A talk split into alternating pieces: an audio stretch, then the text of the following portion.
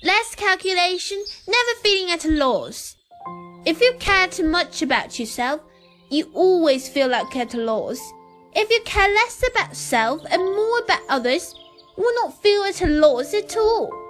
On the contrary, you will accumulate blessings and virtue. Karma determines everything. There's no bargain nor loss to be taken in vain.